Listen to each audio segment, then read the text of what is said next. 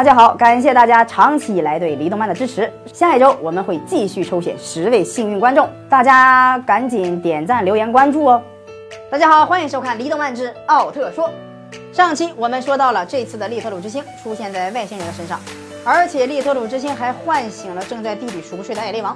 捷德奥特曼并不是其对手，陷入了苦战。捷德奥特曼跟艾雷王展开了激烈的战斗。可是杰德完全不是对手啊！艾雷王的闪电攻击使捷德奥特曼吃尽了苦头。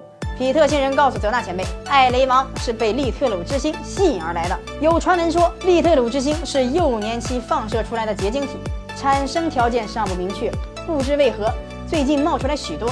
情急之下，蒙亚想到了一个方法，用之前外星人栽培的非法外星植物迷惑艾雷王，使其变得行动迟缓。这回捷德奥特曼才得以脱身，变身成为捷德奥特曼钢然形态，如火焰之神一般的捷德奥特曼钢然形态从天而降，浑身冒着火焰，霸气外露。钢然形态的捷德奥特曼不得不利用各种招数攻击艾雷王，最终捷德奥特曼用必杀技布斯特光标拳。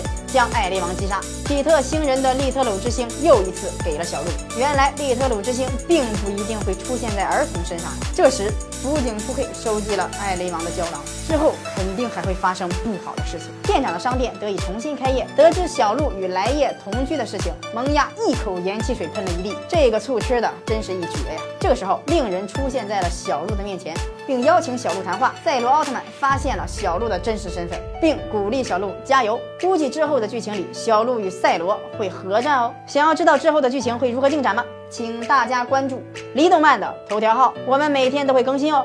感谢大家的收看，咱们下期再见。